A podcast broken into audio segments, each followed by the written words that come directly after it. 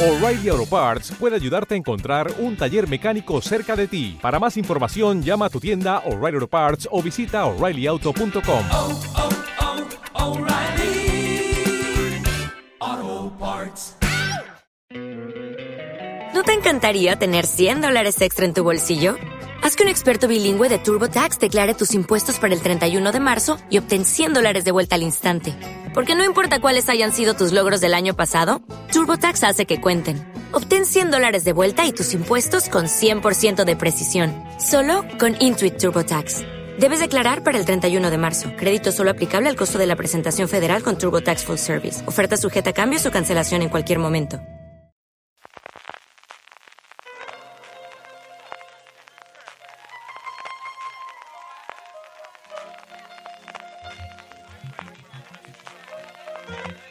Estás escuchando Fuera de Series con CJ Navas.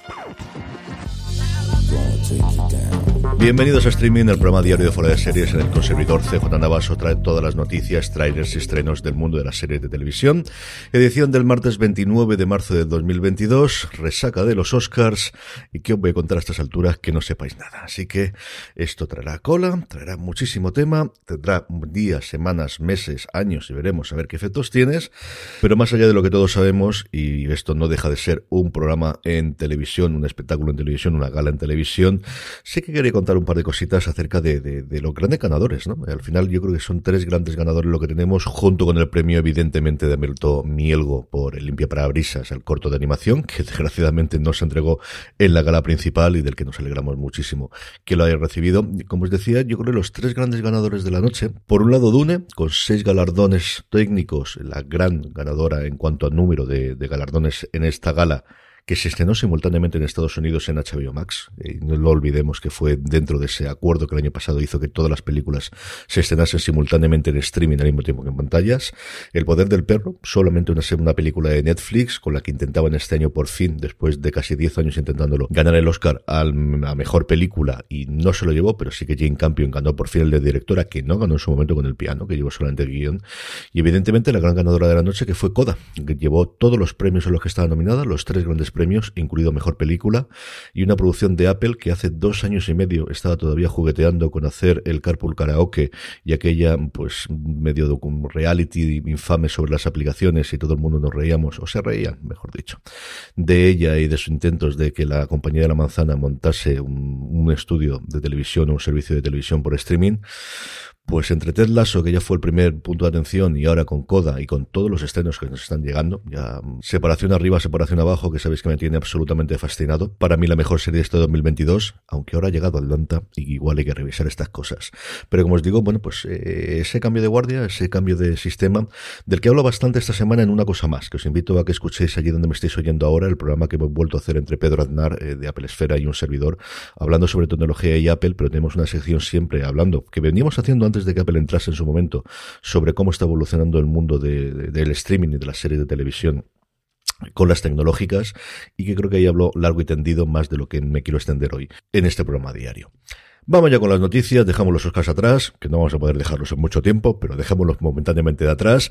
Disney Plus, dos grandes noticias que tenemos de Disney. La primera de ellas, el regreso de solo asesinatos en el edificio, lo comentábamos en Fuera de Series este fin de semana como tenía que ser cuestión de, horas, porque ya estaba anunciado todos los casting, y normalmente cuando el casting está anunciado es que ya están con el rodaje y no tenía pinta de que tardasen mucho. Es eh, precisamente aprovecharon los Oscars, recordemos que al final eh, la cadena que paga por los derechos en Estados Unidos y luego internacionalmente distribuye la señal es la ABC de Disney y aprovechaban uno de los descansos para anunciar que el próximo 28 de junio se estrenará la segunda temporada. En esta nueva entrega de la maravillosa comedia que nos sorprendió a todos el año pasado, una de mis series favoritas del 2021, junto con el trío protagonista, Steve Martin, a Martin Short y a Selena Gómez, se le une Cara de Levine, se le une Shirley MacLaine, se le une Andrea Martin, se le une Zoe Coletti, Michael Rappaport y Amy Schumer, que quizás fue para mí, desde luego, en cuanto a presentadora, lo mejor de la gala de los Oscars de anoche.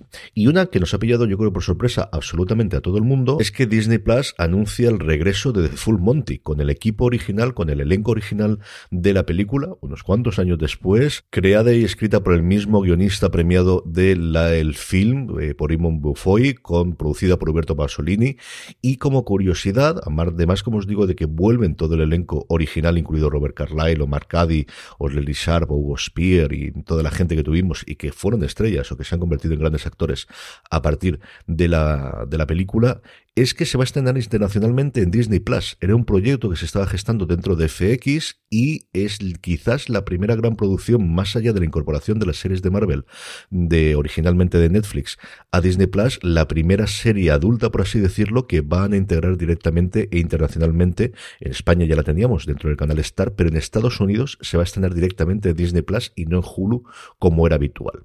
De Disney pasamos a Netflix y es que ya ha confirmado la fecha de estreno de Bienvenidos a Nueva serie llamada, pues no sé si a reemplazar, pero a continuar el éxito de Élite. Se estrenará el 6 de mayo y la sinopsis nos dice lo siguiente. ¿Eres feliz? Con esta pregunta, Zoa y otros cuatro atractivos jóvenes, muy activos en las redes sociales, son invitados a la fiesta más exclusiva de la historia en una isla secreta organizada por la marca de una nueva bebida. Lo que comienza siendo un viaje excitante pronto se transformará por completo en el viaje de sus vidas, pero el paraíso no es realmente lo que parece. Bienvenidos a Eden. Un elenco sobre todo de gente joven, quizás la cara más conocida desde luego es Amaya Salamanca, se ha rodado en Barcelona, en San Sebastián y en Lazarote, y como os digo, las comparaciones con Elite van a volar por arriba, por abajo, por izquierda y por la derecha. Más cositas de Netflix en la parte positiva, anime 40, sí, sí, lo he dicho bien, 40 nuevos títulos de anime para el 2022. No, no para los 5 años, para este año.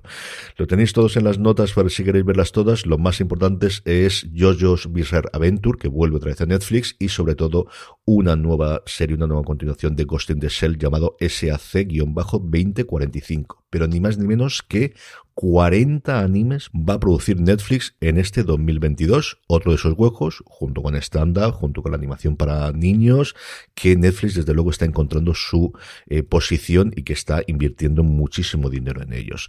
Y la de arena, o la de cal, porque nunca me acabo de aclarar. Creo que la de cal es la buena y la de arena es la mala, pero vamos. La otra es que se han cargado, han cancelado Archivo 81 después de una temporada.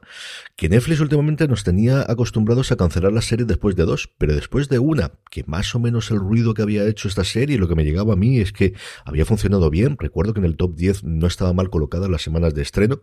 El caso es que se la han cargado. Para este viernes eh, hablaremos un poquito de las declaraciones de eh, la directora del club de babysitters que han revelado un poquito después de que Netflix cancelase, como os decía, su serie en su segunda temporada y estaba un poquito cabreada, por decirlo suavemente, y una entrevista que concedía mm, contaba un poco cómo funcionan las métricas internas de Netflix, que son estas cosas que sabéis que a mí me gustan mucho y que creo que a vosotros también. Y este viernes, como posiblemente tengamos pocas noticias y además yo estaré de viaje y prefiero dejar las cosas grabadas antes, que si no nos pasa lo que tuvimos hace un mesecito aproximadamente, vamos a dedicarlo a, hablar de las declaraciones de Rachel Zuckert, que es como se llama la creadora de The Babysitters Club, porque creo que son realmente bastante, bastante interesantes.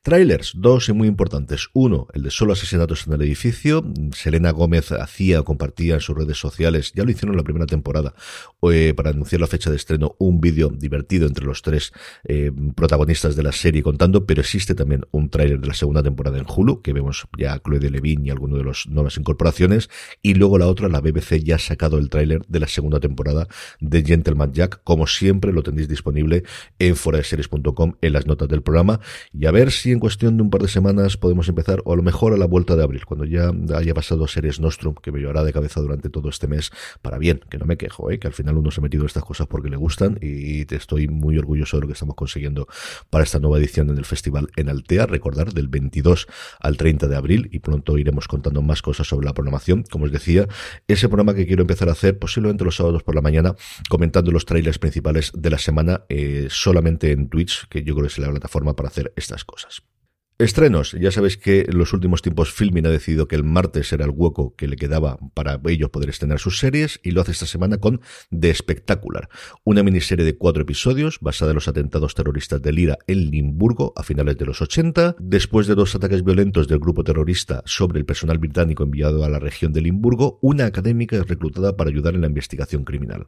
Así es como Janine Maes se dispone a dar caza a la implacable Fiona Hughes, la única mujer de la célula terrorista de Lira Implicada en los atentados. Y por último, la buena noticia del día, junto con, como os decía, el premio de Alberto Mielgo en los Oscar deslucido por el hecho de que no se entregase en la gala principal, sino que se hiciese en ese pregrabado que luego pusieron, pero evidentemente nos alegramos muchísimo, es que ya tenemos el jurado para Cannes Series, una de las grandes festivales que hay de series de televisión y que se está consolidando en los últimos tiempos, y me ha alegrado mucho que sea Fanny Herrero, la creadora de Call My Agent, la que vaya a presidir el jurado. Junto a ella estará Denis O'Hare, al que hemos visto en tantísimas producciones, Dallas Bayer Club posiblemente sea la que más recordemos, pero lo hemos tenido en American Horror Story, lo hemos tenido en The Proposal, lo hemos tenido recientemente. En The Nevers y su papel maravilloso de juez en The Good Fight, que es uno de mis jueces favoritos, y mira que hay para elegir dentro de The Good Fight.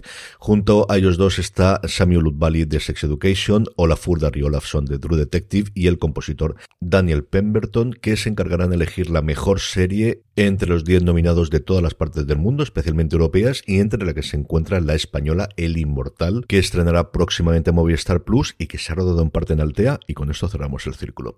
Con eso terminamos por hoy recordad que si compráis en Amazon y lo hacéis desde amazon.fueradeseries.com a ti te costará lo mismo y a nosotros nos estaréis ayudando.